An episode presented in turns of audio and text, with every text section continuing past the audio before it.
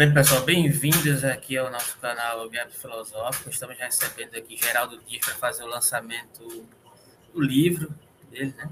Sobre a, a, pesquisa e recepção de Nietzsche no Brasil, mais especificamente sobre o período de 1922 e 1945, modernistas e intérpretes do país. Né? Ele vai fazer uma exposição, né? um recorte desse livro, que é a parte, se eu não me engano, da tese de doutorado dele, né? foi desenvolvido e, e, e, virou essa publicação aqui. Então, ele vai nos presentear aqui com uma, uma exposição né? sobre, sobre essa sua pesquisa. Seja muito bem-vindo, Geraldo. Estamos aqui também com o Nelson Rodrigues, né, para poder acompanhar a exposição. E fica à vontade, Geraldo, a palavra é sua. Obrigado, obrigado, Alberto pelo, pelo convite, pela iniciativa. É realmente uma oportunidade incrível para mim e eu a, a, é com enorme é, gratidão que eu agradeço tá? essa iniciativa de fazer essa live. E muito bem, então, como você acabou de dizer, eu vou trazer rapidamente, então, um, um, um pouco né, da proposta do livro, de modo geral, a proposta. É, a proposta do livro que acabou de sair. Então, é, eu defendo aí a, a tese né, de que foi no, no, modernismo, entre os anos de 1922 e 1945, que a recepção do pensamento de Nietzsche na cultura brasileira aconteceu, de fato, né, se consolidou. Então, este não é um livro é, sobre Nietzsche, é importante ter isso em mente, né? Não é um livro sobre Nietzsche, senão um livro sobre o que a cultura brasileira tem feito de Nietzsche, né? Ou da filosofia nietzschiana. Isso para dizer, então, que a recepção brasileira da filosofia nietzschiana acentuou a renovação crítico-literária e o ensaísmo é, interpretativo do modernismo e o seu conservadorismo político-ideológico efeitos e consequências dessa recepção permanecem repercutindo na cultura nacional nas mais diversas áreas, nas artes, nas ciências humanas e no léxico da língua, da nossa língua brasileira, né? Porque é com o movimento modernista que alguns, ah, alguns termos de Nietzsche se consolidam na nossa, no nosso léxico linguístico, né? Então, fiquem à vontade para interromper e fazer alguma intervenção, alguma pergunta. Eu vou tentar, então, de forma é, breve, mas não exaustiva, apresentar, então, é, um pouco né, do, dessa proposta. É, Nietzsche no Brasil, 1922 e 1900, até 1945, né, modernistas e intérpretes do país. Isso, a gente sabe, então, que ao longo do século XX, a obra de Nietzsche é, encontrou leitores muito além da Alemanha, né? E ensejou múltiplas produções. Isso acontece em diversos países da Europa, da América do Sul, na Ásia.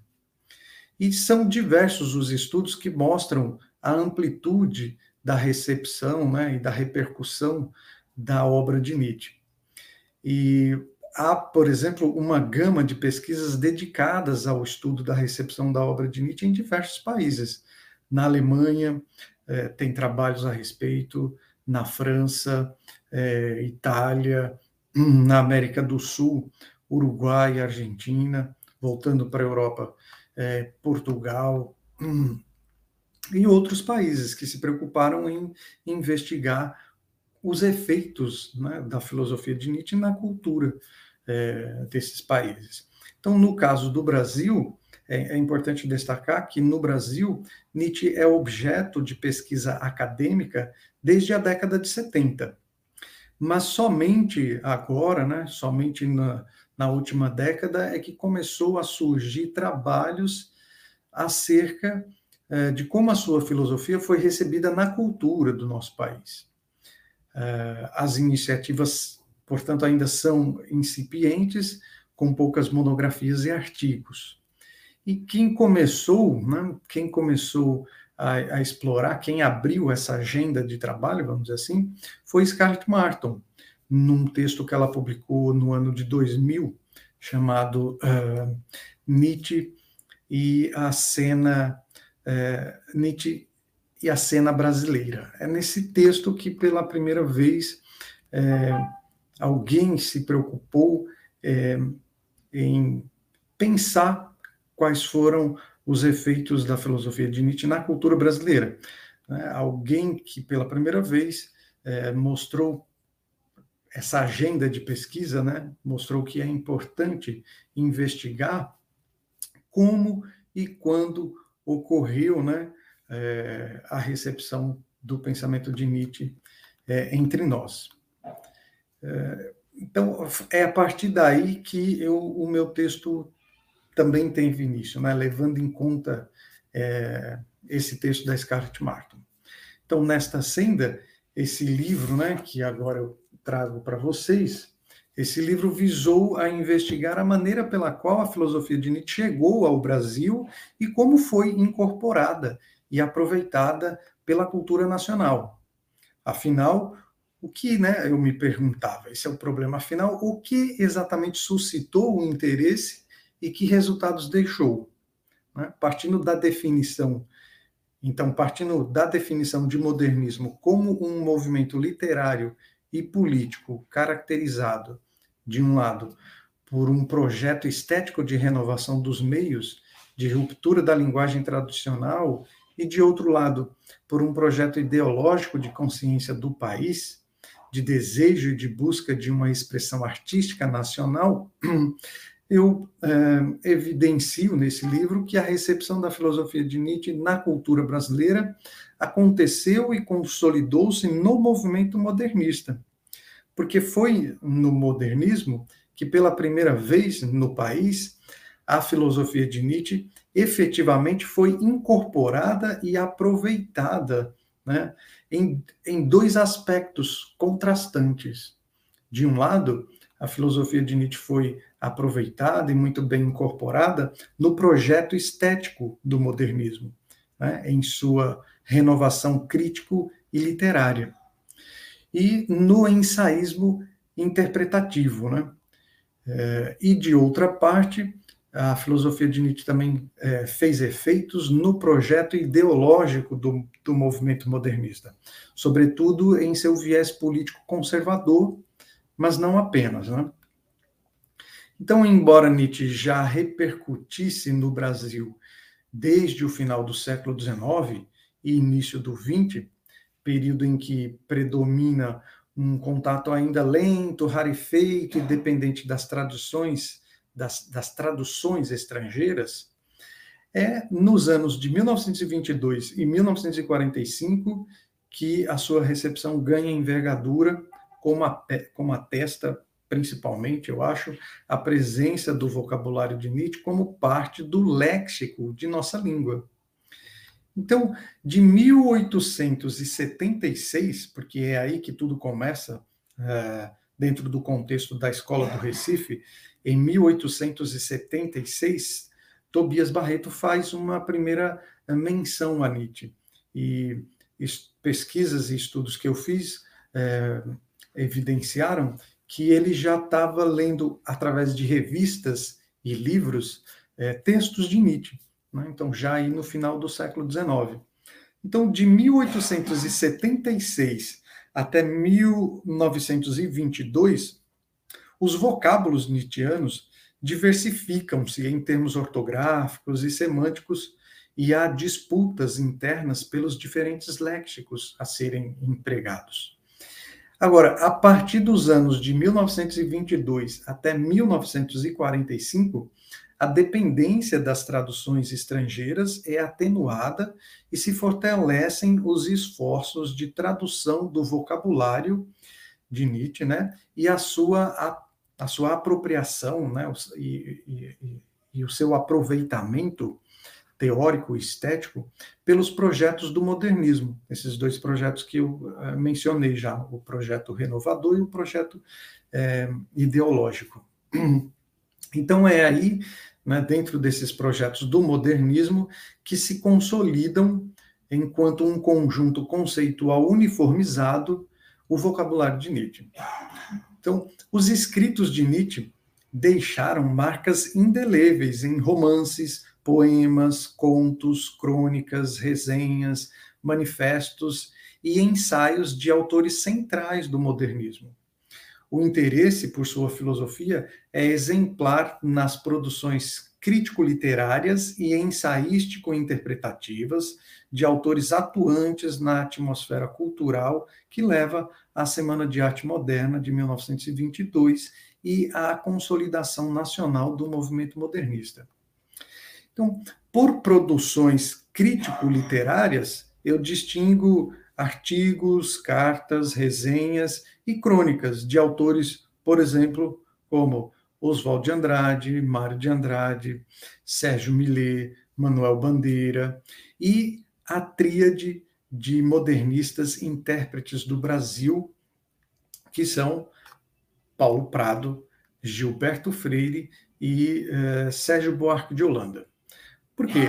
Esse, como todo mundo sabe, Paulo Prado era um, um, foi um, um autor ativo no modernismo e foi ele o primeiro a escrever ou a inaugurar dentro do modernismo o que ficou depois conhecido como ensaios de interpretação do Brasil.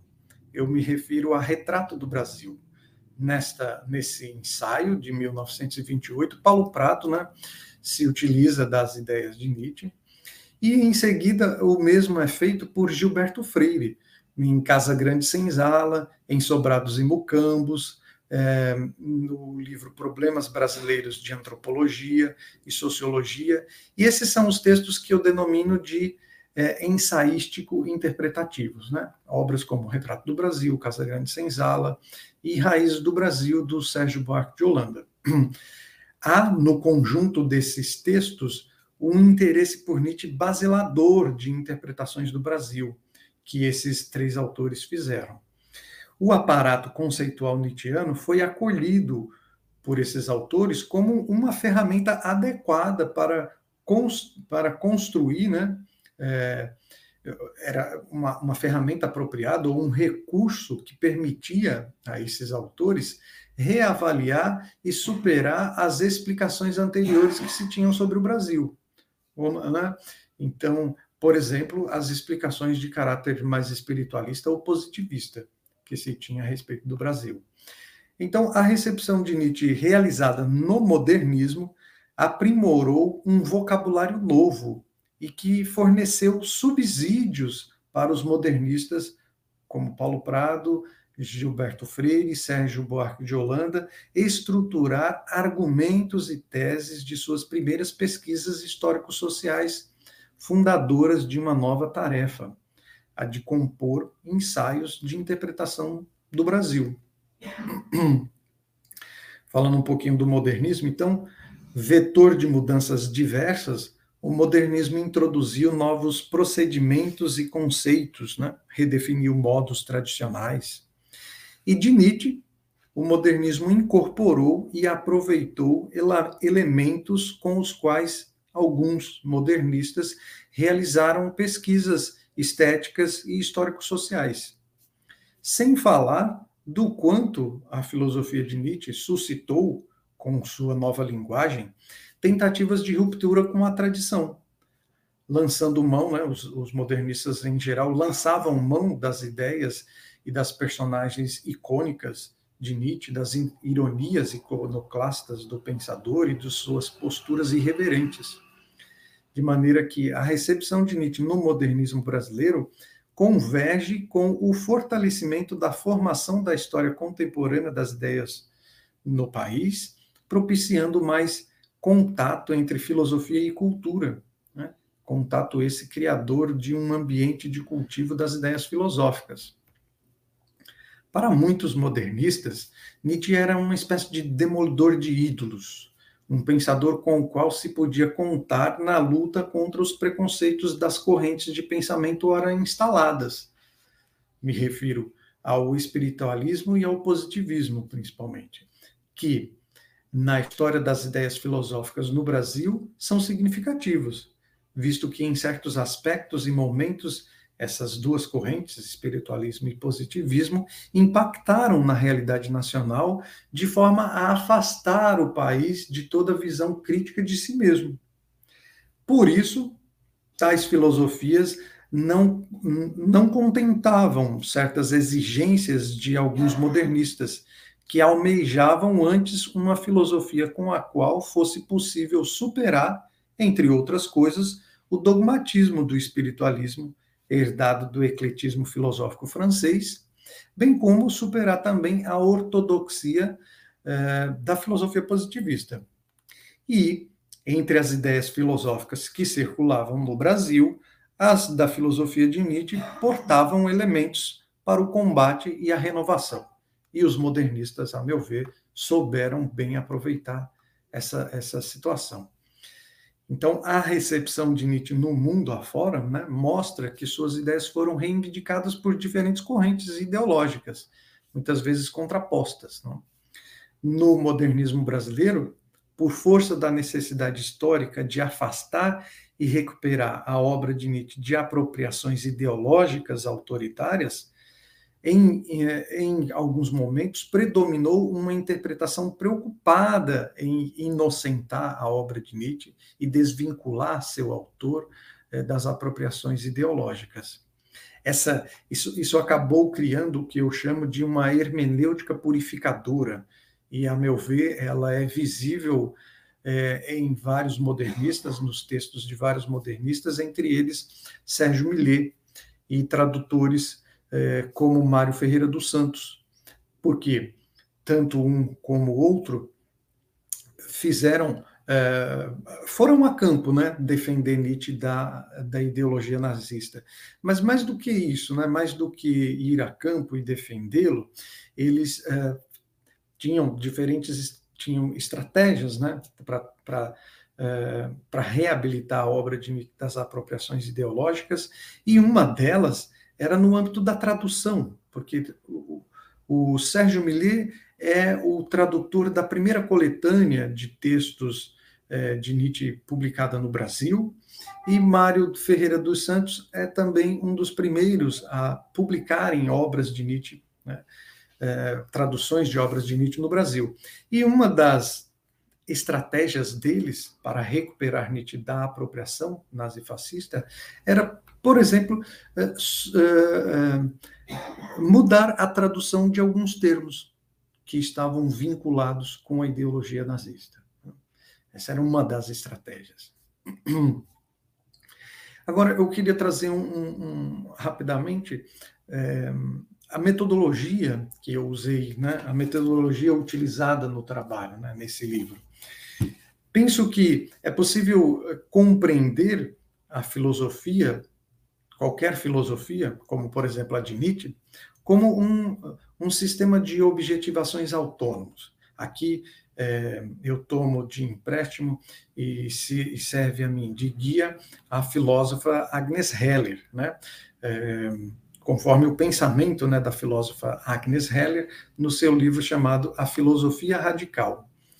Nessa obra, ela, ela traz essa, essa definição, né? ela, traz, ela defende isso, que é possível compreender uma filosofia, como a de Nietzsche, como um sistema de objetivações autônomo. Né? Com, uh, e, nesse sentido, a filosofia de Nietzsche, como qualquer outra filosofia, engloba as dimensões do pensar, do agir e do viver.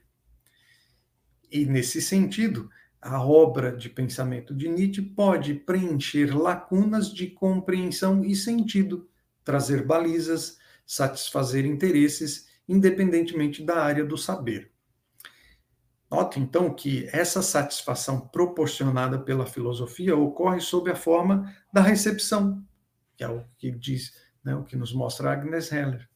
Sendo assim, por recepção, entendo a maneira como os autores modernistas brasileiros incorporaram e aproveitaram a filosofia de Nietzsche com vistas a satisfazerem seus interesses, perfazendo assim uma apropriação de aspectos do pensamento de Nietzsche para a realização de seus objetivos.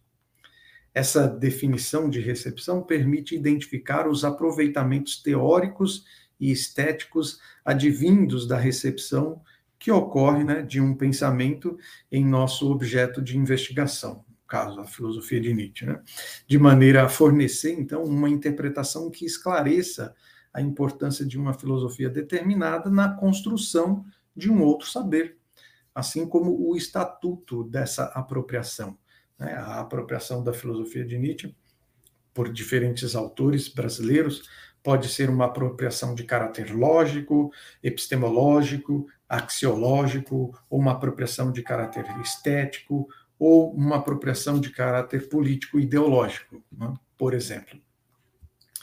É, então, tal como já, já indicado, o pensamento de Nietzsche começou a repercutir no Brasil antes do modernismo, e, mas somente com o modernismo e os seus intérpretes do país, ou seja, os modernistas que trouxeram interpretações do Brasil, como Paulo Prado, Gilberto Freire e Sérgio Buarque de Holanda, é somente a partir daí que a filosofia de Nietzsche se consolida definitivamente na cultura nacional.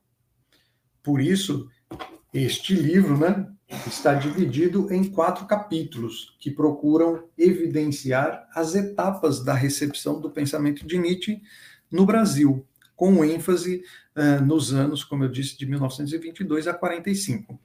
Então, no primeiro capítulo, o livro aborda a repercussão de Nietzsche entre os modernistas desde os seus precursores, né? passando para a análise do estabelecimento de seu vocabulário no léxico da língua brasileira e verificando seu, seus efeitos nas vanguardas do modernismo, em autores né, e em textos de autores como Mário de Andrade e Manuel Bandeira, até chegar às primeiras traduções feitas de Nietzsche no Brasil por alguns modernistas, como é o caso de Sérgio Millet, e uh, o debate sobre a recuperação eh, da obra de Nietzsche, da apropriação nazifascista. No segundo capítulo, o livro examina a maneira como Paulo Prado se apropriou da noção nietzschiana de impulsos para pensar a descoberta e colonização do Brasil. Paulo Prado faz isso no livro Retrato do Brasil, como eu já adiantei. No terceiro capítulo, o livro analisa a maneira como o Gilberto Freire aproveitou né, é, é, aspectos e conceitos do pensamento de Nietzsche para desenvolver o que eu chamo de filosofia harmonizadora de antagonismos. Isso é bastante evidente, né? Esse, é, essa filosofia harmonizadora de antagonismos é evidente no, no seu antagonismo entre o senhor da casa grande e o escravo da senzala. Penso que existe isso em Casa Grande Senzala e em Sobratos e Mucampos, né?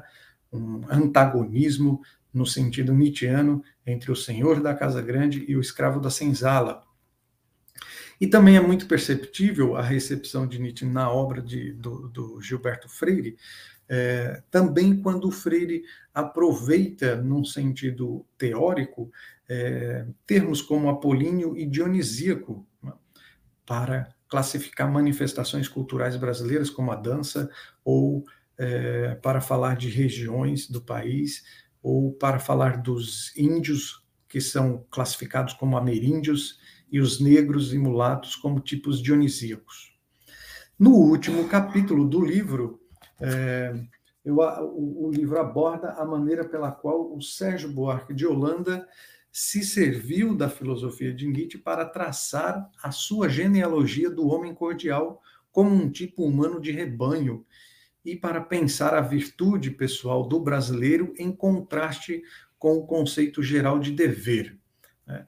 Então, Sérgio Buarque se vale de alguns de algumas passagens de Nietzsche para principalmente do Zaratustra e do Anticristo para fazer essa genealogia do homem cordial e para pensar a ética da cordialidade do brasileiro. Então, esse, é, esse livro ele corresponde né, à primeira parte da tese de doutoramento defendida em 2019 no programa de pós-graduação em filosofia da Universidade Federal de São Paulo. É, é a primeira parte, então, né? uma segunda parte desse livro, ou, ou melhor, uma segunda parte da tese que pode né, ser um complemento a esse livro, é, eu estou trabalhando para que venha à luz também. É, bom, então apresentei aqui de modo muito geral, então é, a proposta, vamos dizer assim, do livro Nietzsche no Brasil, 1922-1945, modernistas e intérpretes do país. Acho que, por enquanto, tenho isso a dizer é, e aguardo, enfim, um pouco. Abro a palavra, então, passo a palavra para vocês para o Gabriel, para o Alberto, enfim, para o professor Nelson, o público em geral que tem alguma curiosidade. Bem, primeiramente, eu gostaria de agradecer, Gerardo, pela exposição, pela disponibilidade. Né? Eu queria inicialmente colocar algumas questões e abrir posteriormente, se você quiser responder já de imediato, para a gente ir colocando questões outras. O Gabriel já tem algumas colocações aqui a fazer. Né? Mas, inicialmente, uma coisa que me chamou a atenção, dando uma, uma lida no seu livro, é justamente esse movimento que você se refere da perspectiva estética né? e dentro de uma certa perspectiva de abordagem de um desenvolvimento de uma, digamos assim, de uma, de uma, de uma certa ideia de um nacionalismo ali ambientado nessa perspectiva da modernista. Né? E aí eu me pergunto sobre a questão da recepção é, do pensamento de Nietzsche no Brasil comparando a, a, a outros locais. Né? É perceptível que existe, de certa maneira, pelo menos de modo geral, é, uma disputa por determinados usos de Nietzsche, né? dentro de, das recepções a nível mais, mais conhecidos no âmbito de pesquisa, pelo menos mediante aquilo que a gente se debruça para poder estudar acerca de Nietzsche.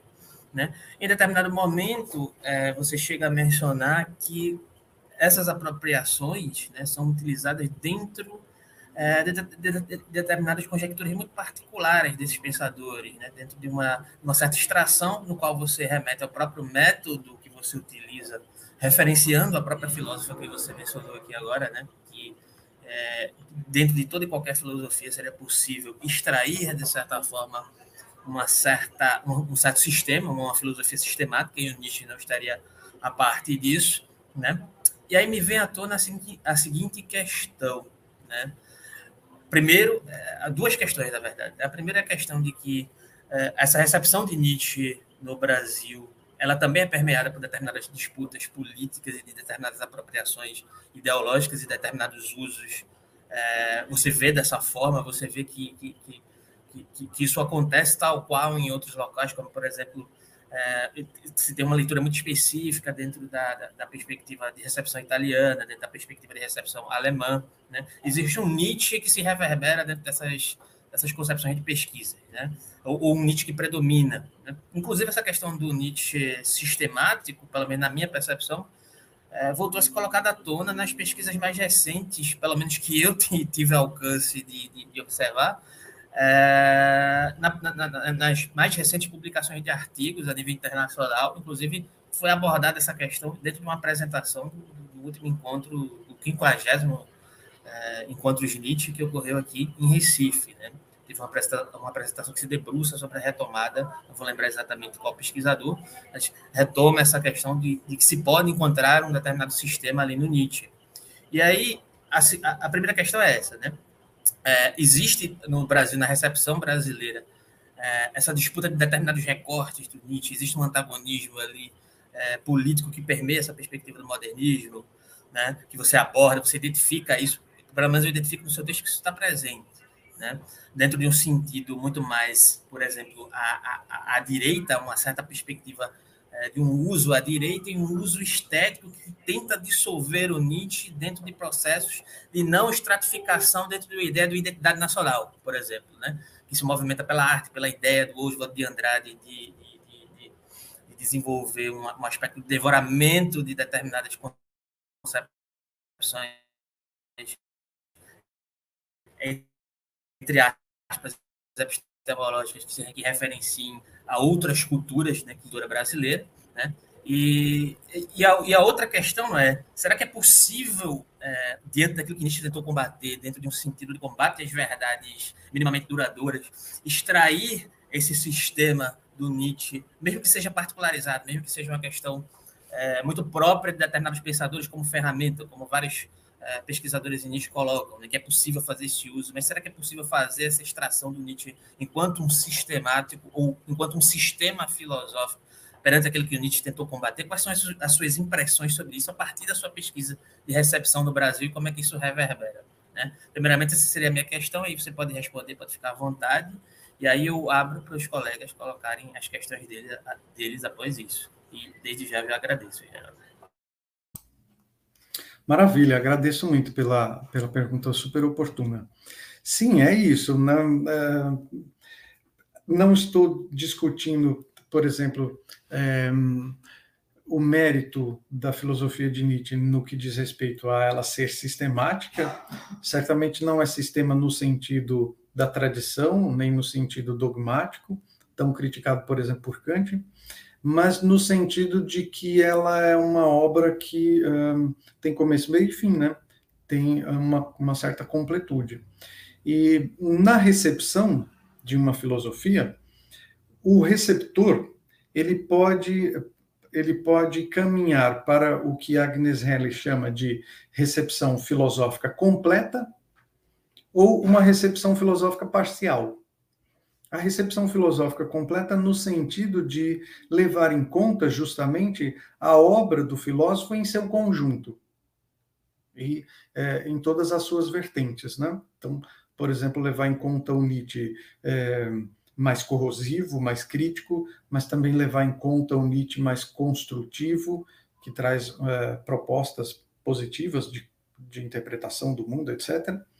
É, então, o receptor ele pode é, caminhar nesse sentido de, de, de, de, tentar levar em conta esses três elementos que, é, que compõem uma filosofia como um sistema de objetivações autônomos, né? porque uma filosofia ela engloba as dimensões, como eu disse, do pensar, do agir e do viver. Nesse sentido que ela forma, por exemplo, um sistema que eu estou querendo dizer, com, a partir da Agnes Heller. Então, o receptor de, da filosofia de Nietzsche pode levar em conta essas três dimensões do pensamento de Nietzsche e, de alguma forma, dialogar com, a, com todas elas, com, a, com essas três dimensões. Mas o receptor da filosofia de Nietzsche pode também é, recebê-la e incorporá-la de modo parcial, levando em conta, por exemplo, apenas uma dessas dimensões. Então, alguém poderia, dou o exemplo do Gilberto Freire, mas isso também acontece com Paulo Prado, o Sérgio Buarque de Holanda.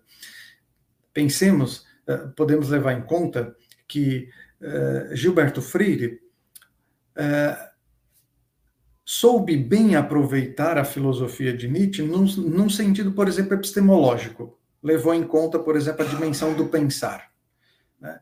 e utilizou-se, né, fez da filosofia de Nietzsche uma espécie de ferramenta uh, a, a, partir da qual ele uh, pensa o próprio Brasil. Né?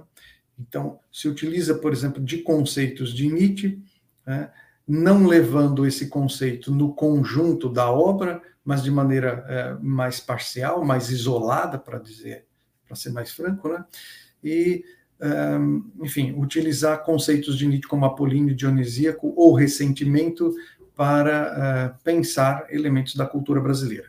Então, ele, ele pode, nesse sentido, fazer uma recepção é, que a Agnes Heller chamaria de parcial ou isolada, né? Ele pega, então, uma dimensão do pensamento de Nietzsche e é, se serve dela, aproveita ela nas suas pesquisas. Agora, um, um, o autor também pode, né, um receptor da filosofia de Nietzsche, pode também trabalhar, é, como eu disse, outras dimensões, como a do agir, né, e, ou, ou, seja, trabalhar elementos da filosofia de Nietzsche que diz respeito à moralidade, que diz respeito à ética, né, e trabalhar apenas e unicamente isso, né, levar em conta isso, né, extrair esse, esse lado do pensamento de Nietzsche mas sem a preocupação de situar isso no conjunto da obra do pensador. Por isso aqui é uma recepção isolada, parcial, e não uma recepção completa. De modo geral, a recepção completa de, de um pensador, no caso de Nietzsche, ela começa a acontecer no Brasil, eu diria, a partir dos anos de 1970, 1980, no âmbito acadêmico, né? Com interpretações e comentários é, com um rigor é, científico e filosófico é, que tenta dar conta dessas três dimensões da filosofia de Nietzsche: o pensar, o agir e o viver. De modo geral, na recepção, a recepção de Nietzsche que ocorre no âmbito da cultura, como é o caso que eu vejo acontecer no movimento modernista, em geral aí ocorre o que a Agnes Heller chamaria de recepção parcial, no sentido de que o receptor ele vai se apropriar, ele vai incorporar elementos isolados da filosofia de Nietzsche. E o seu objetivo não é fazer um estudo da filosofia de Nietzsche, fazer um comentário dela, mas se servir dela para levar adiante o que é do seu próprio interesse. Então, no caso, por exemplo, do, do Gilberto Freire, se utilizar, por exemplo, do conceito de ressentimento para pensar o negro e o mulato como um, um tipo ressentido. Então, isso acontece. Aí, agora falando da outra questão, né? Da outra pergunta. O, de fato, se, o que se passa é uma, uma, uma disputa, né? É, entre os autores. No caso, como eu disse, do movimento modernista brasileiro, é muito nítida a, que no movimento modernista brasileiro havia aquele projeto que começa nos anos de 1922, que é extremamente renovador, que começa com as vanguardas e depois se, com as vanguardas, eu digo, é, com as produções artísticas, principalmente no âmbito das artes plásticas, começa aí uma renovação, né, ou uma tentativa de renovação da cultura brasileira, é, isso se estende na literatura, esse movimento renovador, renovação no sentido da linguagem, re, né, renovar a linguagem, revo, renovar é, vocábulos e termos, é, renovar as pesquisas, né, fazer pesquisas também estéticas, incluindo outros atores sociais. Isso a gente vê muito bem no, na vanguarda do movimento pau-brasil, e do movimento antropofágico. E essas vanguardas, né, é, lideradas principalmente, no caso do movimento pau-brasil e antropofágico, por Oswald de Andrade, a gente vê então que Oswald de Andrade uh, leu Nietzsche e uh, se serviu da obra de, de Nietzsche para levar adiante essa renovação né, da cultura brasileira. Então, ele faz um uso político de Nietzsche, sem dúvida, faz um uso também ideológico de Nietzsche, sem dúvida, no sentido dessa renovação né? da, das artes, da literatura, dos temas, das, da maneira de abordar é, os temas brasileiros. E entre esses temas brasileiros está, por exemplo, a identidade nacional, a questão da nacionalidade. Então, Nietzsche também servia para pensar isso. Agora, nós sabemos muito bem justamente que o movimento modernista também tinha o lado, vamos assim, eh, menos progressista e mais conservador. Isso a gente vê na vanguarda chamada, é, na vanguarda liderada pelo Plínio Salgado, né, que ficou conhecida como uh, o movimento Taranta e outras denominações que é dada. Nesse, eh, nesse âmbito aí do, do movimento modernista, esse lado mais da direita, Nietzsche também é, serviu muito, né? Ou é, houve modernistas do âmbito da direita, como cito de novo o Plínio Salgado, que é o melhor exemplo, é, eles se serviram também de Nietzsche para defender as suas pautas. Então, reverberava neles principalmente um Nietzsche mais de teor é, conservador, ou eles é, apreciavam muito aqueles elementos do pensamento de Nietzsche que é, são mais conservadores. A crítica de Nietzsche, por exemplo, à democracia, era muito bem-vinda para esses, esses autores é, do movimento verde-amarelo. Liderado pelo Plínio Salgado. Então, claro que eles também procuravam é, imprimir uma interpretação de Nietzsche, né? procuravam é, mostrar qual era, do ponto de vista deles, o Nietzsche, a, a filosofia de Nietzsche, e se servia né, dessa filosofia para uh, também interpretar manifestações da cultura brasileira, mas sempre num viés que uh, uh, comumente conhecido como um tanto reacionário, um tanto conservador.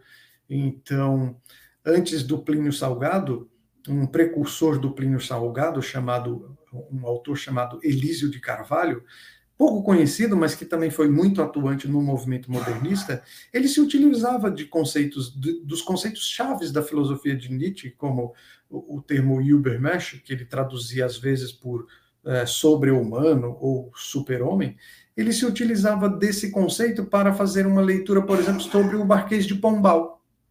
Mas geralmente era um tipo de leitura do Marquês de Pombal e também da filosofia de Nietzsche que é, ficou conhecido na cena do modernismo como reacionária, conservadora. Né?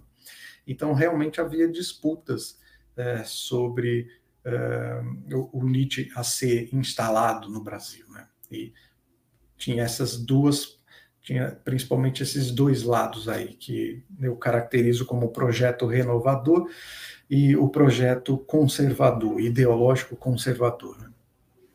Bom, espera. Sim, é, ainda tem um outro ponto, né, que da sua questão é como foi lá fora, né? Como foi em outros países. Varia bastante. Na França não foi diferente. Na França a mesma coisa. Havia, havia as disputas entre a esquerda mais progressista e a, dire a direita mais reacionária. No final do 19 e o, o, início do 20, eu diria que predominava uma leitura de Nietzsche mais à direita na França do que à esquerda. Agora, do início dos anos 20, indo ali até os anos 60 e 70, passou a predominar um Nietzsche que era trabalhado mais por é, por autores que se alinhavam dentro do, do que a gente chama de esquerda mais progressista. Né? E foram eles que, de fato, um, consolidaram Nietzsche na cultura francesa e na, na, nos estudos acadêmicos. Né? Eu me refiro aqui, por exemplo, a uh, Deleuze, uh, Foucault, Derrida, que consolidaram Nietzsche na cena acadêmica, né?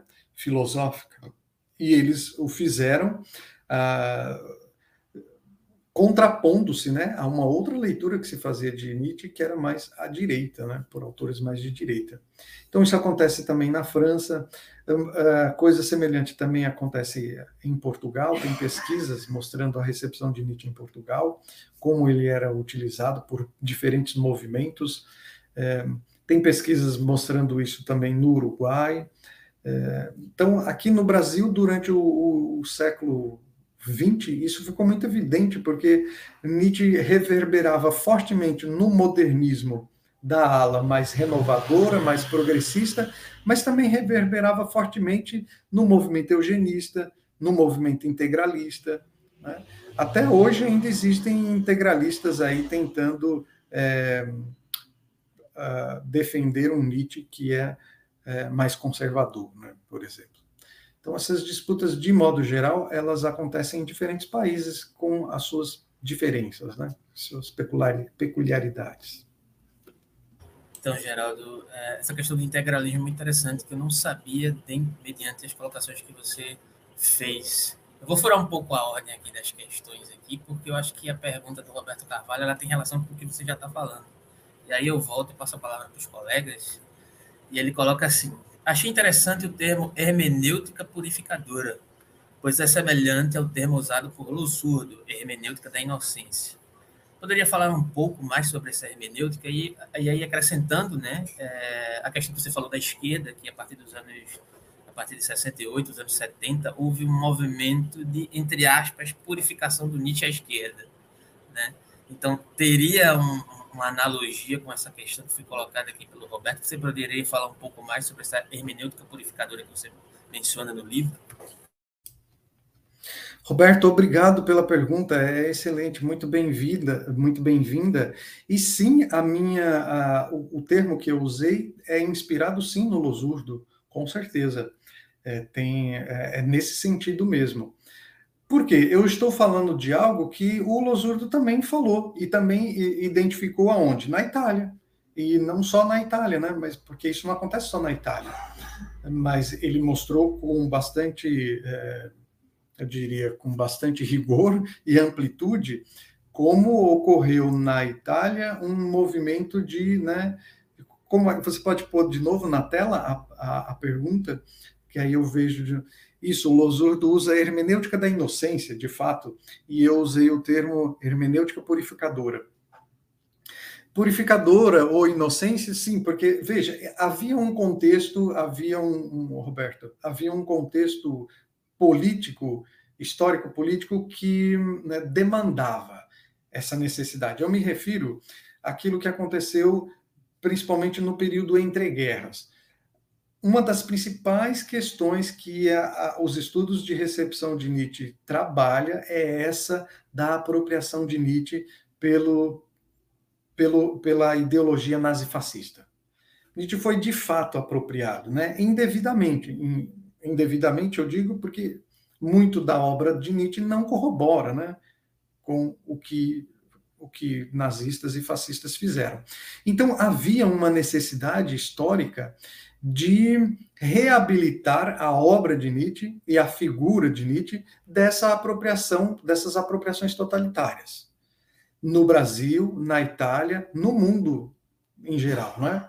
no mundo ocidental. E uh, o Losurdo mostra como de fato ocorreu na Itália essa hermenêutica da inocência, ou seja, procuraram inocentar Nietzsche dessa apropriação nazifascista. E ele conta como é que isso aconteceu.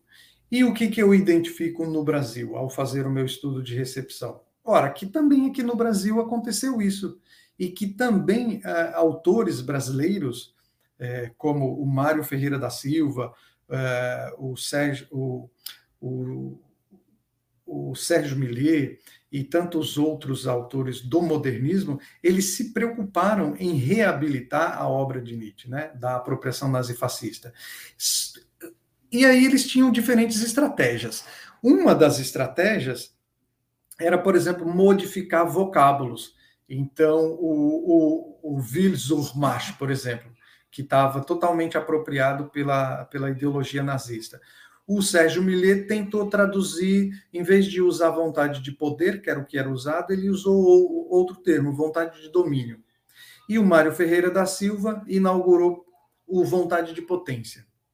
O termo é, Übermensch, que era amplamente traduzido por super-homem e completamente apropriado pela ideologia nazifascista, foi alterado por Mário Ferreira da Silva por além-homem.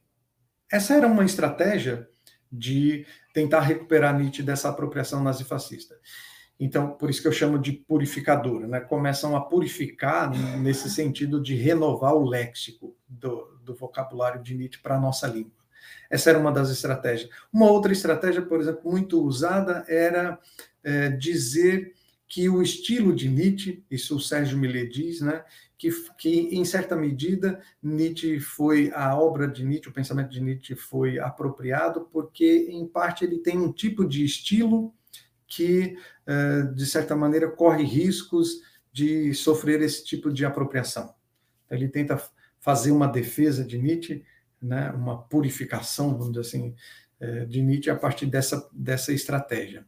Outros, outros outros, como por outros modernistas, como por exemplo o José Lins do Rigo, além de utilizar essa estratégia de mostrar que o estilo de Nietzsche corria mesmo esse risco de ser apropriado, de, de ser facilmente instrumentalizado, ele também aponta que também há, há elementos na obra de Nietzsche, como isso eu estou trazendo aqui o José Lins do Rigo. Então, é, é, Há ideias de Nietzsche como a divisão eh, entre senhor e escravo, homens eh, fortes e homens fracos, segundo o Sérgio Millet, isso, de certa maneira, ideias desse tipo propiciaram né, apropriações. Agora, de modo geral, o que predominou, como ficou muito claro no texto do Antônio Cândido, que está na coleção Os Pensadores, o texto chamado O Portador, o que predominou ali no período entre guerras, é? É, até os, os, anos de 1945 e depois, um, alguns anos depois, foi essa, esse esforço de recuperar Nietzsche da apropriação nazifascista. Então, era preciso inocentar Nietzsche e purificá-lo é, dos temas mais obscuros e conservadores. Ok, tem mais algumas questões aqui nos comentários. Eu acho que eu vou colocar logo a questão da Cecília, porque ela perguntou primeiro e eu meio que antecipei. Ela coloca assim: Você poderia falar um pouco mais sobre essa possível interpretação nietzschiana de Gilberto Freire quanto aos indígenas como tipos dionisíacos? E aí depois eu passo a palavra para um de nossos amigos que está aqui na live. E aí depois eu volto ao comentário do Tiago, que também colocou uma questão aqui. Perfeito, obrigado, Cecília, pela pergunta.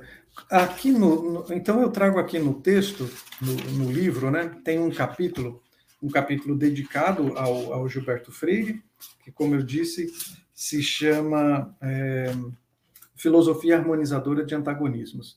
E tem um subcapítulo que se chama Ameríndios Apolíneos versus Negros e Mulatos Dionisíacos. Porque, de fato, o que ocorreu é, foi que o Gilberto Freire, é, seguindo o que se fazia na, na escola culturalista do Franz Boa, é, e seguindo a Ruth Benedict, ele também utilizou os termos apolíneo e dionisíaco para classificar manifestações culturais brasileiras e, é, é, e para pensar é, o negro e o índio e o mulato.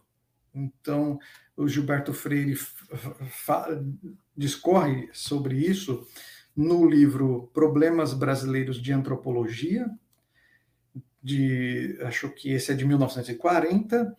Ele faz isso também, é, mas na verdade ele usa né, os termos apolíneo e dionisíaco para se referir a índios e negros desde Casa Grande Senzala, na edição de 1944. Isso aparece também depois em Sobrados e Mocambos, na edição, desde a primeira edição, né, de 1936, e ele segue adiante, né? Na, como eu dizia, no, no livro Problemas Brasileiros de Antropologia, aparece também de novo é, essa, o uso desses termos, e também no livro Sociologia, que é de 1945. Então, eu, eu cito rapidamente aqui uma passagem do próprio Gilberto Freire. O Gilberto Freire, no num, num texto publicado no jornal Correio da Manhã, em 1940, num texto chamado A Favor das Pesquisas Regionais, que é, outra, é outro recurso, né? O Gilberto Freire utiliza Apolíneo e Dionisíaco também como um recurso para classificar é, tipos regionais né? é, e tipos de música, né? diversas manifestações culturais. Então, nesse texto ele diz, né? Cito Freire, Freire diz: esses termos, os gerais, ele está se referindo então a Apolíneo Dionisíaco, uh, são bem expressivos os termos que uh, nos trabalhos de Ruth Benedict vem dar moderno significado científico à velha e conhecida antítese do escritor alemão, Apolíneo e Dionisíaco. O primeiro né, Apolíneo, o primeiro aplicado à caracterização psicossocial de povos como os pueblos, os quais, segundo a antropóloga, ele se refere a Ruth Benedict, né, é, utilizou né, ele para, uh, para pensar esses povos, né, os pueblos. E o termo dionisíacos uh, para falar uh, das danças e dos ritos e, e dos cantos né, desses povos. Então, de fato, acontece isso, né? O, o, Gilberto Freire ele se utiliza desse, desses dois conceitos de Nietzsche e do antagonismo, né, do contraste que existe entre esses dois conceitos para pensar é, manifestações culturais brasileiras, como eu disse, como por exemplo danças indígenas e danças afro é, afro-brasileiras. Então, as danças afros teria uma caracterização mais dionisíaca e as danças ameríndias uma caracterização mais apolínea. Né? É, e, e o Gilberto Freire, enfim, ele utiliza depois isso até mesmo no âmbito mais político e ideológico, para, por exemplo, falar do presidente Getúlio Vargas como expressão de um tipo apolíneo na, na, na acepção psicológica e social. É, então, a meu ver, Getúlio Vargas, então, segundo Freire, eu cito Freire, possuía uma personalidade apolínea. Né?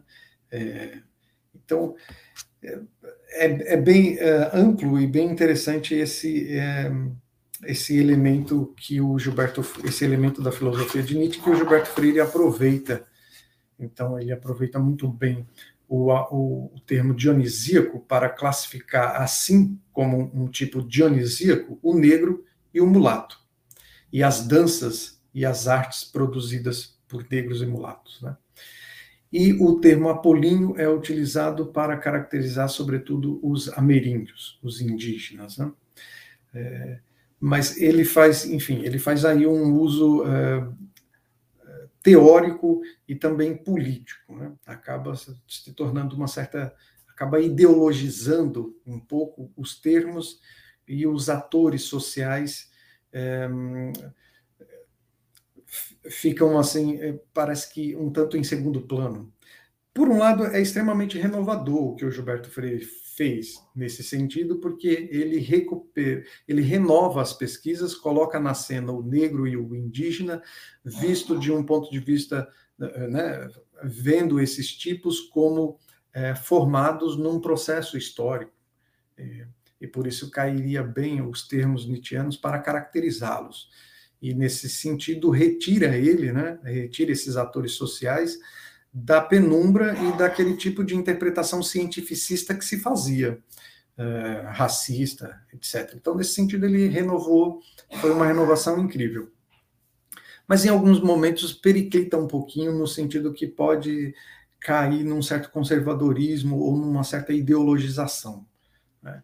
O, o negro e o mulato é visto como um tipo dionisíaco, mas ao mesmo tempo também ressentido, e coloca em cena, então, esses atores sociais, mas de uma maneira em que talvez não, é, não resgate ou não modifique totalmente, ou não, enfim, não produz uma grande mudança na situação social desses atores sociais.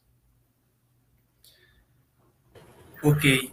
Então, no caso, eu vou passar a palavra agora para o Gabriel e depois eu vou colocar a questão do Tiago e o Nelson também tem uma questão. Enfim. Pode falar, Gabriel. Seu microfone está fechado, Gabriel. Ah, pronto. Val... Tá me conseguindo me ouvir, Alberto? Ouvir você. Valeu. É, parabéns, Tiago. É, parabéns, Geraldo, é, pela publicação do livro. É, bem interessante mesmo os pontos que você coloca. É, o que eu vou falar não é nenhuma novidade para você, você viu. É, é eu mandei para você no privado mesmo algumas perguntas para ter noção do que eu vou falar. É, e a minha pergunta são, é dividida em três partes. É, é prim, é, são três questões que eu quero colocar.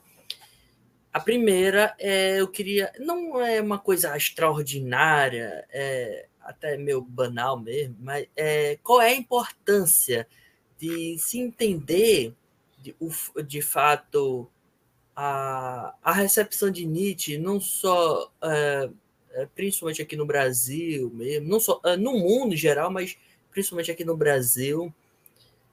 E essa é a minha primeira. Eu sei que hoje em dia existe todos um estudo, pesquisadores que aprofundam esse assunto, principalmente aqui no Brasil. É, você falou o exemplo da Scott Martin, é, outro grande estudioso também que pioneiro que contribuiu para isso é o Ivo da Silva Júnior também. É, e hoje tem existe todo, eu não me lembro, parece que é um grupo de estudos, Centro de Estudos da é, Centro de Estudos Nietzsche, recepção Nietzsche no Brasil. É, se eu não me engano, é, é isso. É, mas eu queria que você trouxesse alguma coisa sobre isso. A segunda foi de uma live que eu assisti sua, uma live antiga, com o Tiago Tiago Pantuzzi, Pantuzzi, é isso? Da, Uni, uhum. da Unifesp. É, é, se eu não me engano, é, e ele tocou num assunto que é sobre a questão do anarquismo no Brasil. É, em momentos, eu sei que você falou, citou questões da influências ideológicas, você citou os exemplos aí ao longo da live, e eu queria saber a questão onde, do anarquismo na recepção brasileira e a sua influência com Nietzsche. Eu soube que existe estudiosos de Nietzsche que interpreta que pensadores como Nietzsche têm uma contribuição para a ideologia anarquista em geral, mas eu não sei muito, não entendi muito bem essa relação com Nietzsche e também essa recepção no Brasil.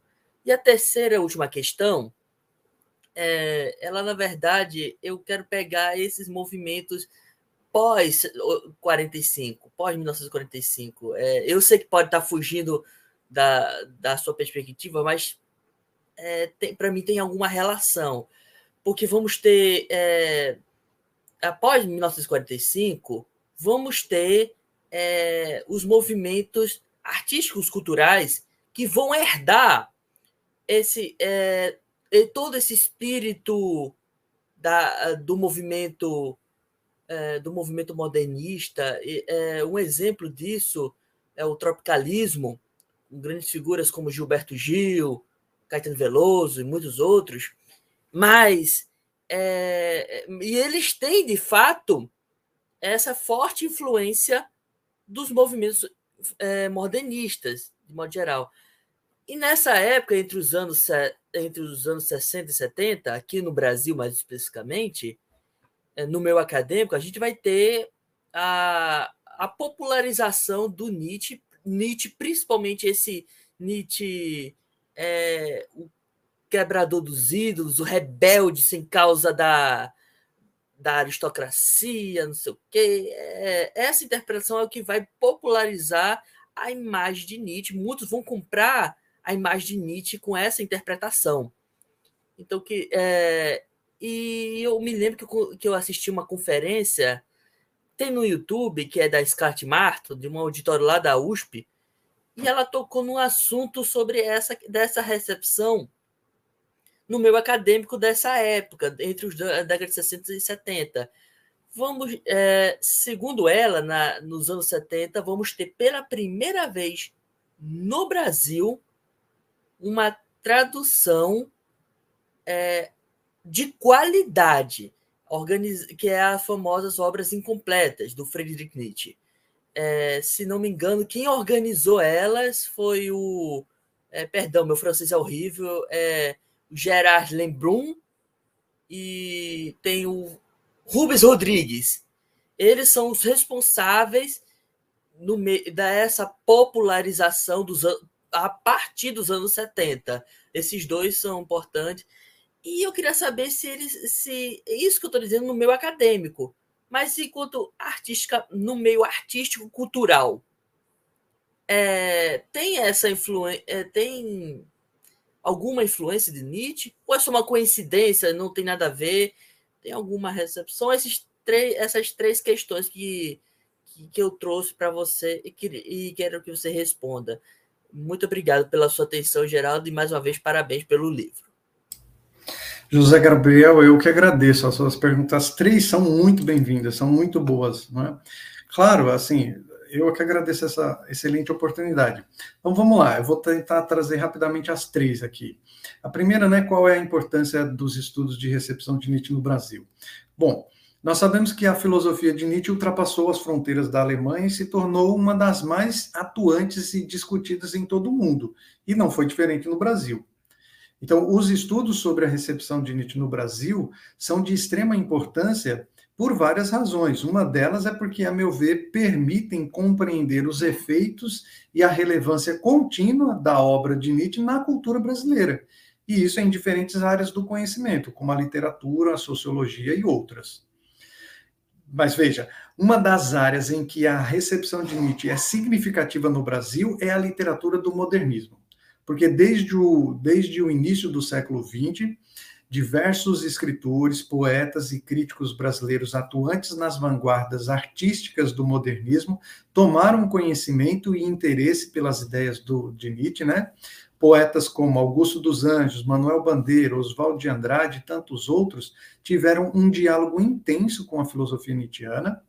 E os estudos de recepção, né, é, o estudo dessa recepção permite analisar como é que as ideias de Nietzsche foram adaptadas e incorporadas na, na produção literária brasileira, em particular modernista, e como isso né, contribuiu para a formação de uma literatura que refletia as preocupações e as inquietações da sociedade brasileira.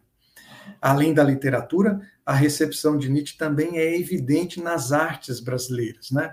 Pintores, escultores e músicos se utilizaram da filosofia de Nietzsche. Já já desenvolvo mais esse ponto quando eu chegar no tropicalismo. Então, além da literatura e das artes, a recepção de Nietzsche no Brasil abrange o campo da sociologia e outras ciências sociais, como a antropologia. Pensadores da história social do país tais como Paulo Prado, Gilberto Freire, Sérgio Buarque de Holanda, aproveitaram né, conceitos nietzschianos para analisar e interpretar aspectos da cultura brasileira, da política e da sociedade né, brasileira. E desta maneira, a gente vê que o diálogo com a filosofia de Nietzsche enriqueceu as pesquisas modernistas e permitiu uma compreensão mais aprofundadas, mais aprofundada dos desafios enfrentados pela sociedade brasileira bem como das possibilidades de, de sua transformação e superação da tradição conservadora até então dominante. Porque, embora Nietzsche fizesse efeitos entre progressistas e conservadores, no final eu acho que quem ganha são a ala mais progressista, mais à esquerda. É, de modo que Nietzsche é, ajuda na superação dessa tradição mais, mais, mais conservadora. Então, os estudos de recepção da filosofia de Nietzsche no Brasil permitem traçar um panorama das diversas interpretações e aproveitamentos de suas ideias ao longo do tempo e em diferentes contextos culturais. E isso contribui para a análise crítica da atualidade filosófica e cultural de nosso país, bem como para a compreensão das mudanças e permanências de ideias filosóficas presentes ao longo da nossa história é, mais contemporâneo. Então, passando agora para esse outro ponto, né, a relação de Nietzsche com o anarquismo no Brasil, né, qual é a relação entre o anarquismo e o pensamento de Nietzsche no Brasil? Primeiro, nós sabemos que a relação entre o anarquismo e o pensamento de Nietzsche é, é evidente, né? Nietzsche fala do anarquismo em suas obras, e, e portanto, os anarquistas também uh, leram as obras dele, né? E no Brasil, a, essa relação é bastante complexa e interessante uh, com a, a figura aí de anarquistas brasileiros que incorporaram aspectos da filosofia de Nietzsche na, em obras e reflexões. Ou seja, as influências de Nietzsche no movimento anarquista brasileiro foram é, percebidas, é, é perceptível tanto em produções literárias quanto em reflexões filosóficas e políticas a gente pode trabalhar aqui, por exemplo, com um primeiro nome que é o Elísio de Carvalho, que era um autodeclarado anarquista no Brasil e que foi um dos primeiros a incorporar aspectos do pensamento de Nietzsche na sua produção. Mas o Elísio de Carvalho é bastante controverso. Ele, ele se autodeclarou é, anarquista, mas também socialista, e no final das contas ele acabou é, se consolidando mais foi no âmbito da direita mesmo, e utilizou ideias de Nietzsche para defender um nacionalismo um, um, um tanto ufanista, que vai se consolidar mais ainda no integralismo, a partir de 1932, com o Primo Salgado. Agora, tem outros anarquistas brasileiros, como, por exemplo, o José Oiticica, o anarquista José Oiticica tomou contato com o pensamento de Nietzsche, tem textos dele sobre Nietzsche no âmbito da crítica literária e outros é, e, e, em outras áreas da produção. José Oiticica era um homem de múltiplos interesses e além de anarquista, ele era também poeta, educador, filósofo autodidata. Ele ajudou a fundar um periódicos de é, de orientação anarquista, como um periódico chamado A Lanterna, que tem textos sobre Nietzsche. E ao tomar contato com as obras de Nietzsche, José Oiticica viu, né, em algumas ideias do filósofo alemão, uma possibilidade de ampliar o escopo de, das reflexões do anarquismo, né, do anarquismo brasileiro. Então, José Oiticica se interessou particularmente pela crítica de Nietzsche à moral tradicional, né, a moral cristã, e a abordagem que Nietzsche faz sobre é, a natureza humana, uso aqui entre aspas num sentido bem geral. Né? Então, o, o José Oiticica se interessou pelas principais ideias de Nietzsche, como a, a da vontade de potência, a da transvaloração dos valores, e o Oiticica enxergava em Nietzsche uma perspectiva que poderia complementar a visão anarquista sobre a emancipação humana e a luta contra as estruturas mais opressivas. Então, assim, não existe nenhum tipo de pesquisa sobre a, sobre a recepção de Nietzsche no anarquismo brasileiro, mas vale muito a pena fazer uma pesquisa aí, porque tem vários autores que, que de fato se apropriaram de Nietzsche, como eu disse, o, o, José Otsi, é um deles, o Elísio de Carvalho é outro, mas tem mais. Né? A gente pode pensar também na Maria Lacerda de Moura, que era uma feminista, mas também anarquista ela se alinhou com o anarquismo que atuava principalmente em São Paulo.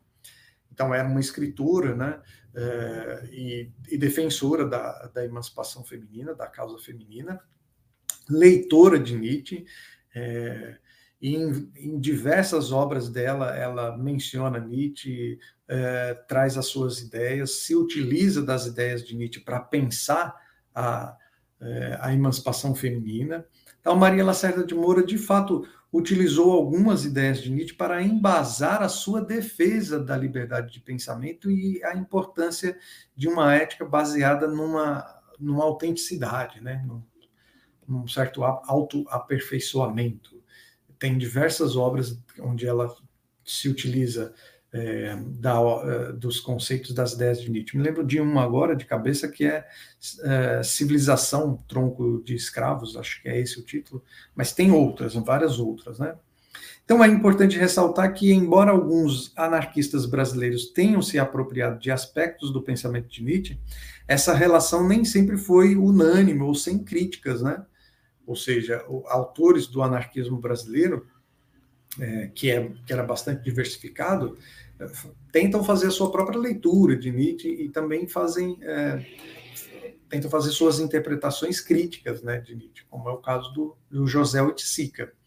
Eu chamo ainda a atenção para o seguinte: a relação entre o pensamento de Nietzsche e o movimento anarquista no Brasil também foi analisada né, pela professora, é, pela filósofa Scarlett Martin. Na verdade, foi Scarlett quem, pela primeira vez, no livro, no, num texto breve chamado Nietzsche, a cena brasileira, publicado em 2000. Ela foi, ela é a primeira no Brasil a abrir essa linha de pesquisa, como eu já disse, e é lá nesse, nesse texto que Scarlett fala que foi o movimento anarquista espanhol que, de certa maneira, trouxe o pensamento, né, as obras de Nietzsche para o Brasil. É a partir daí que, a, que começa a haver um interesse pela, pelas ideias de Nietzsche. Então, é, esse texto é interessante e eu, eu diria que essa é uma pesquisa necessária, muito bem-vinda. Alguém estudar a recepção de Nietzsche no movimento anarquista brasileiro. É, tem muito o que pesquisar. Esses três autores são só os que me ocorrem agora: o José Oiticica, o Elísio de Carvalho e a Maria Lacerda de Moura, mas certamente tem outros. Certamente tem outros. E agora, indo para a última pergunta, né? se existe alguma relação entre o movimento artístico-cultural chamado tropicalismo e a popularização do pensamento de Nietzsche no Brasil, eu, eu, diria que sim, com certeza. Sim, porque existe, né, a meu ver, claro, existe uma relação entre o movimento artístico chamado tropicalismo e uma certa popularização do pensamento de Nietzsche aí nos anos 60, 70 e 80. Vale lembrar que Nietzsche já era uma moda lá no início dos anos 20, no, no início do século 20. É, é, o José Veríssimo, por exemplo, em 1903, fala que Nietzsche é uma moda. Né? Então, essa moda ela vai se sofre bastante modificações ao longo do século. é, no período entre guerras, por exemplo, ocorre aquele debate que a gente estava conversando agora sobre a recuperação de Nietzsche, do, das apropriações, e a partir dos anos 60 e 70, Nietzsche passa a fazer parte da cena cultural, artística, através do tropicalismo, com certeza, porque todo mundo sabe, né? O tropicalismo foi um movimento cultural que emergiu aí no, no, na década de 60 no Brasil e foi liderado por artistas como Caetano Veloso, Gilberto Gil e o Jorge Maltner, entre outros. E esse movimento buscava romper né, com algumas convenções estéticas e culturais estabelecidas, e Nietzsche era bem-vindo. Entre modernistas, Nietzsche era bem-vindo justamente para romper com certas convenções, no tropicalismo também. Então, os cantores do tropicalismo, como Caetano Veloso, Gilberto Gil, Jorge Maltinet, compuseram canções em que incorporam ideias de Nietzsche e aspectos da vida de Nietzsche. Eu chamo a atenção, por exemplo, para a canção, para uma canção do Caetano Veloso chamada Petergast. Como todo mundo sabe, Petergast é um apelido, é um apelido que Nietzsche deu a, é, a é, é, Koselitz, né? É, Kozelit, que era um amigo de Nietzsche, né? E que Nietzsche chamava ele de Peter Gast. E nessa canção do Caetano Veloso chamada Peter Gast, é, Nietzsche é descrito lá como um, um profeta sem morada? Como um nômade, né? Referindo-se então à, à, vida de Nietzsche como nômade. É, mas essa não é a única música, né? Da MPB onde Nietzsche aparece claramente. A música Super Homem é esse o título mesmo, Super-Homem, do Gilberto Gil, parece remeter diretamente à ideia do Übermensch, né, de Nietzsche. Essa canção do Gilberto Gil alude à busca pela superação do homem comum, transcendendo os limites e condições sociais impostas, né? Algo que é fundamental aí na filosofia de Nietzsche. A música, tem uma outra música também agora, a música do George Maltner, chamada Zona Fantasma, se refere explicitamente a Nietzsche, mencionando o Zaratustra, né, personagem profética criada por Nietzsche. E fala, por exemplo, da ideia de. Uh, e traz a ideia da ponte né, para o super-homem. A canção traz essa, esse elemento aí. Então, na canção, o eu lírico afirma não querer o super-homem, mas sim a humanidade mergulhada na condição humana, mostrando uma interpretação crítica e original dessa ideia de Nietzsche. Né?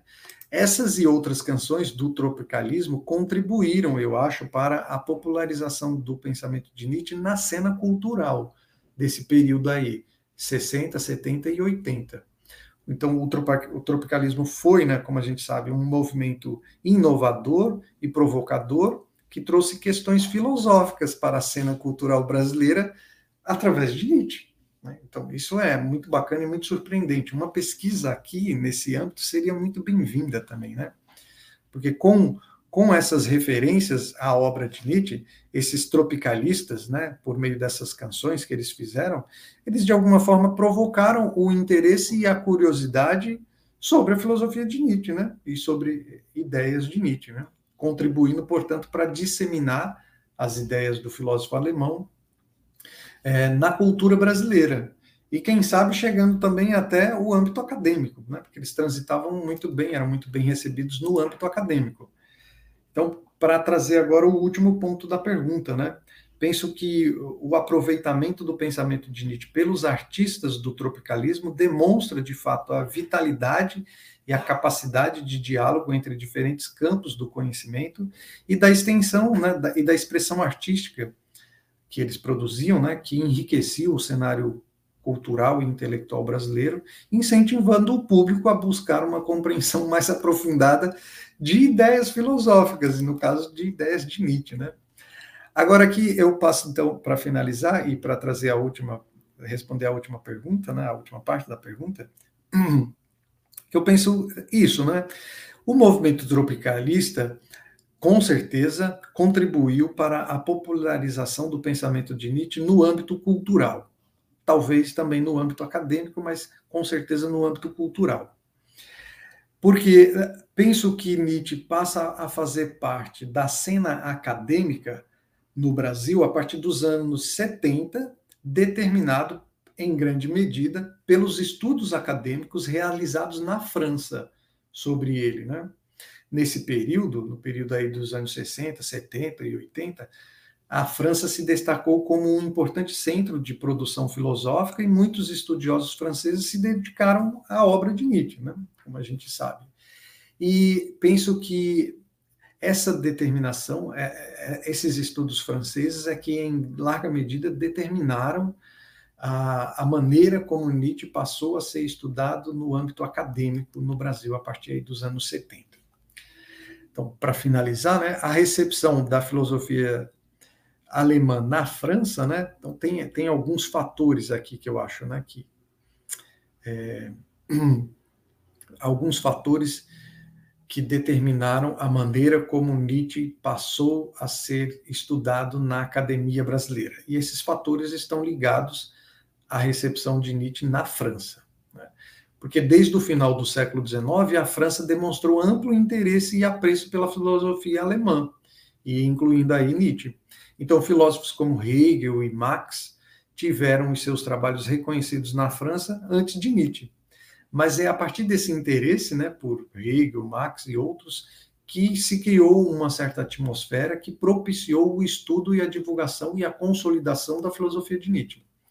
Outro aspecto né, que, que determina muito isso é as traduções e publicações de obras de Nietzsche em francês. O Brasil começou a ler Nietzsche, eu diria, em francês, né? porque desde as traduções que se fazia na França lá no final do século XIX e início do XX, eram as, as obras que circulavam no Brasil até os anos 30, eram praticamente todas traduzidas em francês. O que se lia no Brasil era o Nietzsche francês. Então isso acontece no início dos anos 20 e uma certa e há uma certa continuidade aí depois, né? principalmente nos anos 60 e 70. É também um Nietzsche é, filtrado pela França que se tem na academia brasileira. Então, outro, outro fator né, que determinava muito a maneira como Nietzsche era recebido na academia, a partir dos anos 70, é o intercâmbio cultural acadêmico entre Brasil e França.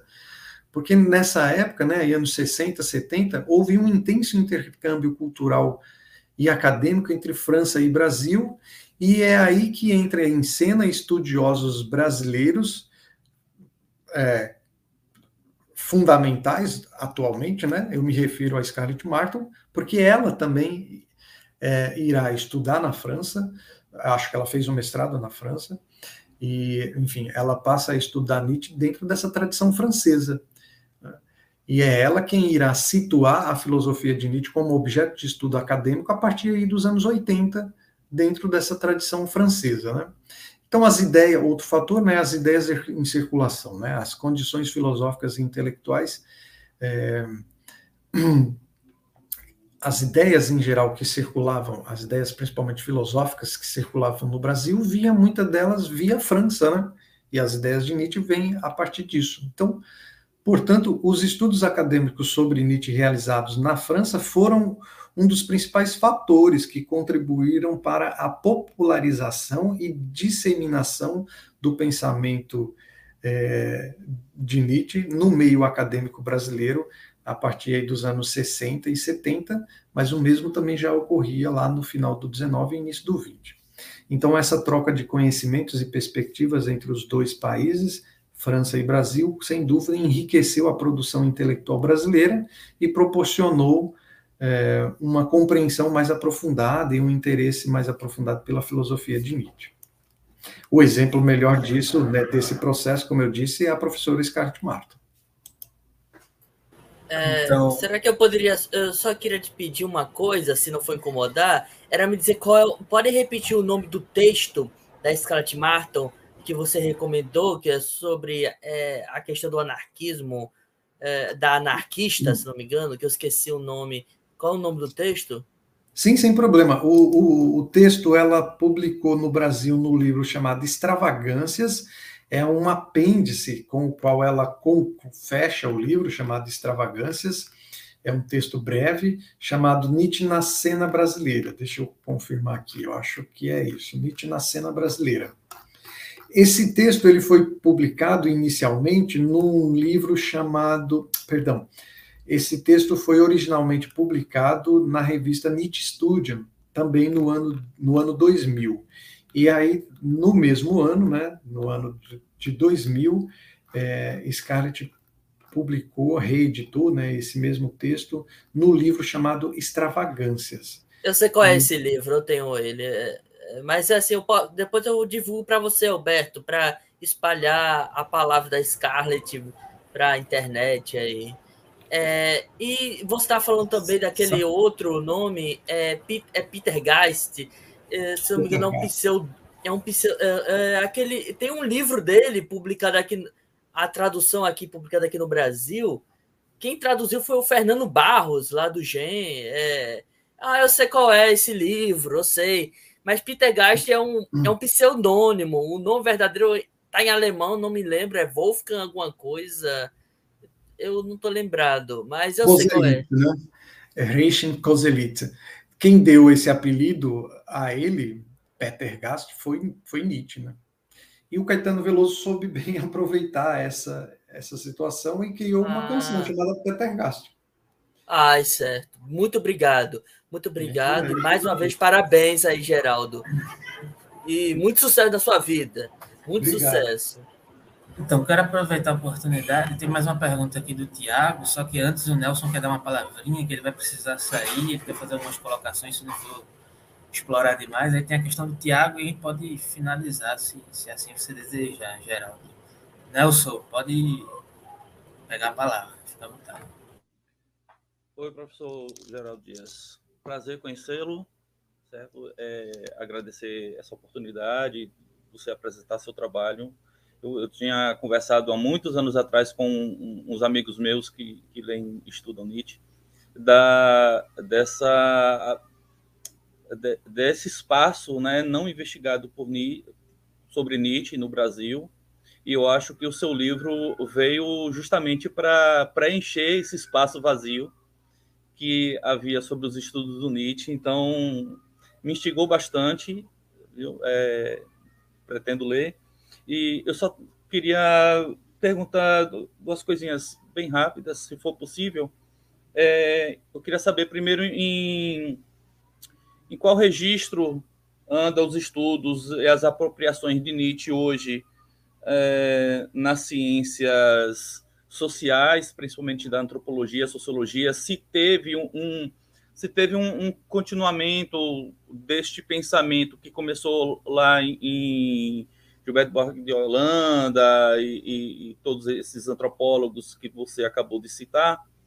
E, e outra pergunta, é uma curiosidade de um, de um sergipano, é, se você pretende investigar, se, apro se aprofundar nas apropriações do Nietzsche no século XIX, principalmente pela aquela turma do Tobias Barreto, de, de é, do amigo dele, agora não lembro o nome, é, deixa eu ver se eu tenho aqui, é, que era Silvio Romero, lembrei. E, e aí, que, como anda esse, esse, esses estudos? Se você pretende investigar esse século, final do século XIX aí, onde onde Nietzsche também apareceu assim mais nas revistas, né, em, em, em folhetins, né, de jornais tal. E aí é, são essas perguntas e muito obrigado.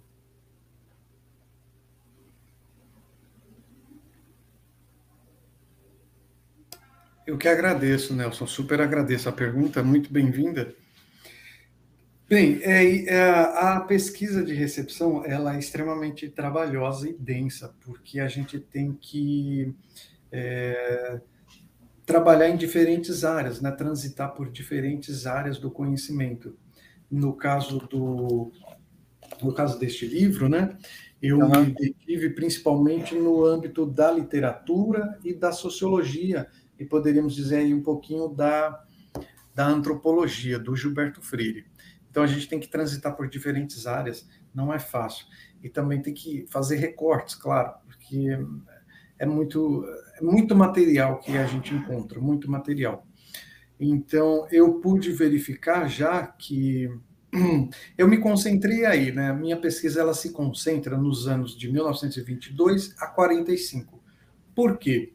Minha justificativa é que é porque é nesse período que, de fato, a filosofia de Nietzsche se consolida na cena cultural brasileira. É aí, nesse período, que, de fato, ela é, faz efeitos, é aí que ela é muito bem aproveitada. É, e isso acontece, como eu disse, principalmente no âmbito do movimento modernista, em autores como é, o Manuel Bandeira, o Oswald de Andrade e tantos outros. E também naqueles que eu chamo de intérpretes do país, porque de fato são, como é o caso do Gilberto Freire, mas eu estou falando do Gilberto Freire, autor de Casa Grande Senzala, que é ali de 1900 e Casa Grande Senzala de 33, né? E, a meu ver, o Gilberto Freire está atuando no movimento modernista. Ao trazer essa obra, ele, a meu ver, ele está, ele está, ele está é, trazendo algo que era próprio do movimento modernista, né? Pensar o Brasil. Então, eu vejo que é dentro desse período de 22 a 45 que Nietzsche é bem recebido na cena cultural brasileira, no âmbito da literatura e da sociologia. O que acontece depois, é, eu não me aprofundei, mas a coisa continua depois, claro, né? Tanto no, no próprio Gilberto Freire, né? Textos posteriores à Casa Grande Senzala, textos posteriores a 1945, textos do Freire, permanece, Nietzsche permanece ali, né? Ele continua utilizando, se servindo do aparato conceitual nietzschiano. Isso acontece em mais de um livro. Até, eu diria que até ali nos anos 80, o Gilberto Freire está produzindo textos em que a presença de Nietzsche é visível. Isso também aconteceu com o Sérgio Buarque de Holanda. Eu trabalho principalmente com raízes do Brasil, no caso do Sérgio, sobretudo a primeira edição, a de 1936. Mas há outros textos do Sérgio Buarque de Holanda posterior a 1945 em que Nietzsche permanece presente. E não há pesquisa nenhuma a respeito, infelizmente ainda. E, além desses três, também há outros autores que, a meu ver, é, há uma presença de Nietzsche. Eu me refiro aqui, por exemplo, ao Darcy Ribeiro, na sua obra chamada Povo Brasileiro penso que ali há elementos, há elementos nietzschianos. É? É, há um, eu lembro de uma passagem que é, nessa obra o Darcy Ribeiro utiliza o termo vontade de beleza para caracterizar os indígenas. Ele dizia que o que movia o índio a, a criar né, suas obras de arte, a viver, era uma vontade de beleza e em oposição aos portugueses ou europeus, que eram movimento, que eram motivados por uma vontade que não é de beleza, mas uma vontade de poder ou de potência.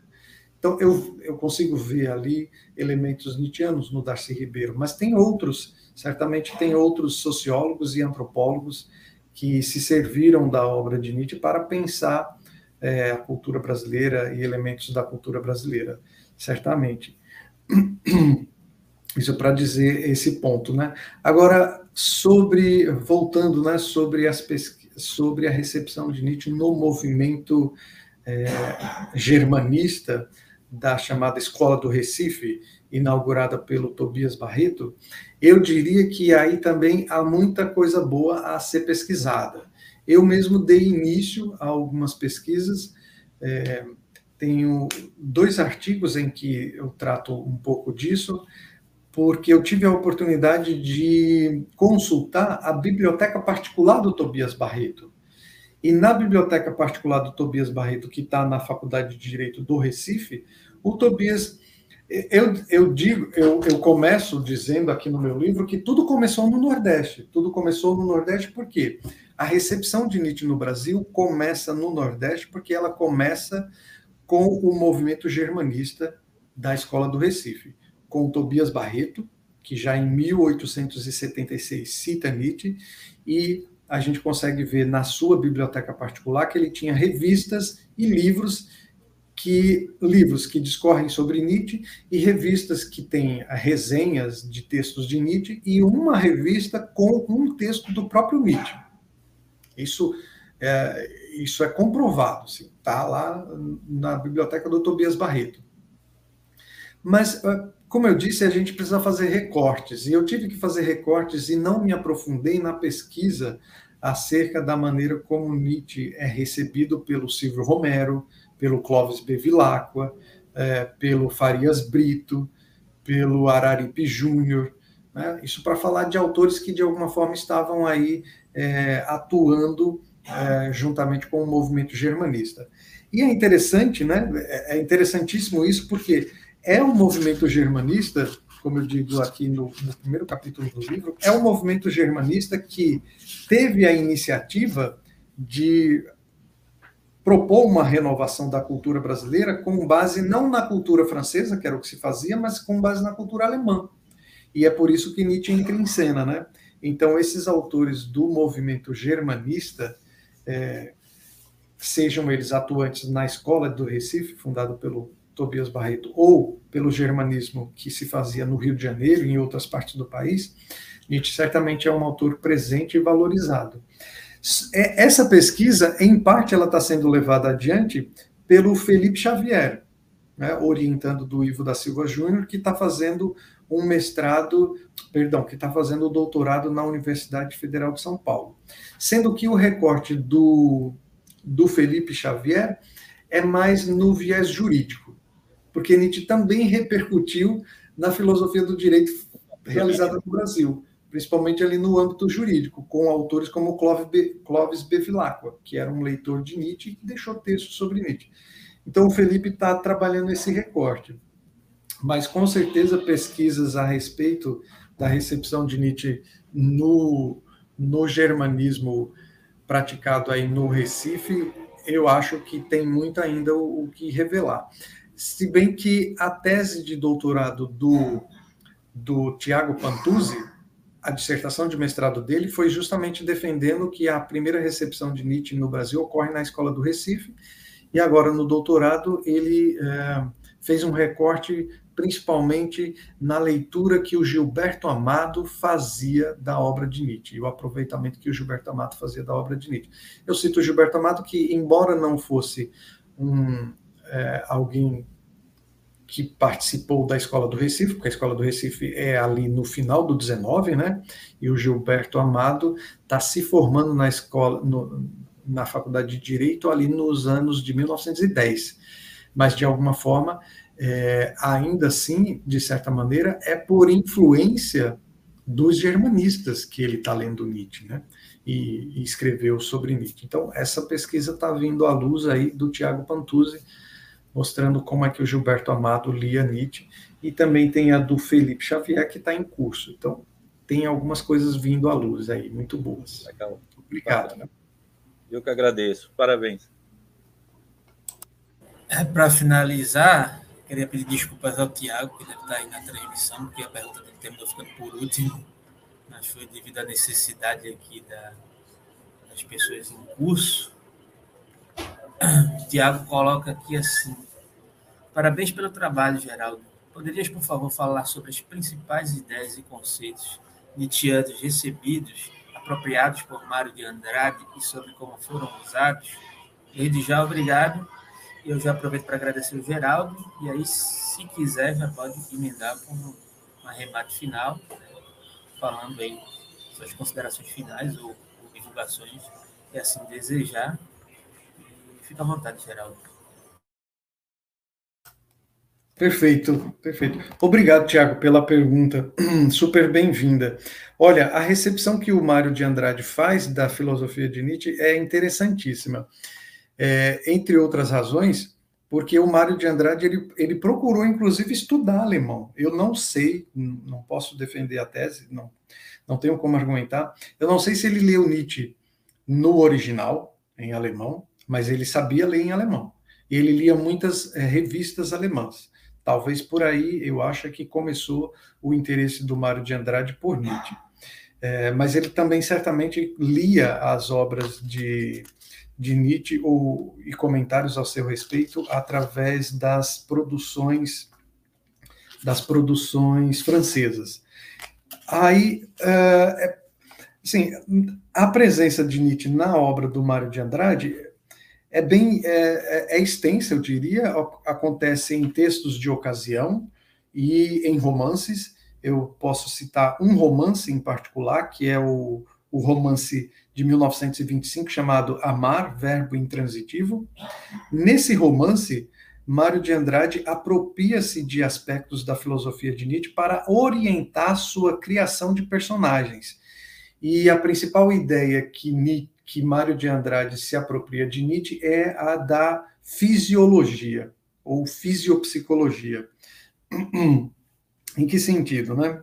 O, no caso desse romance, né, o amar, verbo intransitivo, o romance narra o envolvimento de uma personagem chamada Carlos, né, um jovem da alta sociedade, com um, uma alemã, né, chamada Fraulein, de 35 anos, que foi contratada para iniciá-lo no amor. Como, uh, como expressa o narrador do idílio, Fraulein acreditava em Nietzsche. É uma, eu cito entre aspas, isso está no romance. Enfim, então, Mário de Andrade contava nesse, nesse livro, Amar Verbo Intransitivo, fazer uma sátira dolorosa para ele e para todos os filhos do seu tempo, é, com uma certa profundeza e agudeza de observações psicológicas, e o principal uso que, que ele faz é do termo fis, é, fisiologia, né? É, porque o Mário de Andrade propõe, né? é, que a personagem Carlos vai ser honesta em vida por causa de reações fisiológicas. Quer dizer, o Mário de Andrade ele se utiliza dessa ideia nietzschiana de fisiologia para compor, para pensar a, as personagens do romance, amar verbo intransitivo. Então a gente vê uma apropriação explícita dessa ideia de Nietzsche nesse romance, amar, verbo intransitivo, mas isso acontece também é, em outros textos, né? É, o, como vocês sabem, o Mário de Andrade ele fez em 1928, 29 algumas viagens pelo norte, pelo nordeste, e ao assistir uma dança é, é de, de negros, né, e mulatos, enfim, ele caracterizou a, isso como, eu cito é, uma manifestação dionisíaca, né? Então, o Mário de Andrade se utiliza de conceitos como dionisíaco para pensar é, manifestações culturais praticadas no Brasil, no caso por negros e indígenas. É, Utiliza-se da ideia de fisiologia de Nietzsche para pensar as personagens do romance Amar, verbo intransitivo, e aparece ainda em textos, né, citações explícitas de Nietzsche aparecem ainda em textos de, de crítica literária. Dizer, então, o que eu consegui identificar foi um aproveitamento que Mário de Andrade faz de ideias e noções da filosofia de Nietzsche no âmbito da criação literária, no caso, criar, por exemplo, um romance, mas Mário de Andrade também soube utilizar é, conceitos de Nietzsche na pesquisa etnográfica, né? na, na, pesquisa, a gente poderia até chamar de antropológica, né? nessas pesquisas que ele fez ao viajar pelo, nordeste, pelo norte e nordeste do Brasil. Agradeço pela pergunta, espero ter conseguido responder adequadamente. Então, Geraldo, desde já agradeço pela sua disponibilidade, pela sua presença, pela riqueza das suas exposições e informando que eu vou deixar o, o link para compra do livro aí no primeiro comentário fixado, tá? Livro muito interessante, vale a pena, é fundamental. Tá com um desconto aí, bom, viu? Tá saindo por 38 reais, não é muito caro. Olha aí. Tem 68 páginas o livro. É só Olha, o livro, tem, não, é, tem o frete. Tem o frete, mas como é um livro pequenininho, quer dizer, não é muito ah, sim, grosso, com certeza. pode sair mais barato. Assim, eu não tenho palavras aqui para agradecer ao José Gabriel e a você, Alberto, pela iniciativa. Assim, super, super, super agradeço. É muito bem-vindo. É uma oportunidade tanto para divulgar essas pesquisas que, como eu digo, sem perder Nietzsche de vista, porque Nietzsche não, a gente não perde Nietzsche de vista aqui, ele é um elemento fundamental, mas sem perder Nietzsche de vista, a gente pensa muito também sobre a cultura brasileira, sobre, né, sobre o que é do nosso interesse nacional também. Obrigado. É isso, queria agradecer mais uma vez, agradecer a todos os presentes. E é isso. Valeu, Geraldo, e até a próxima. Parabéns, Geraldo. Obrigado, pessoal. Até a próxima.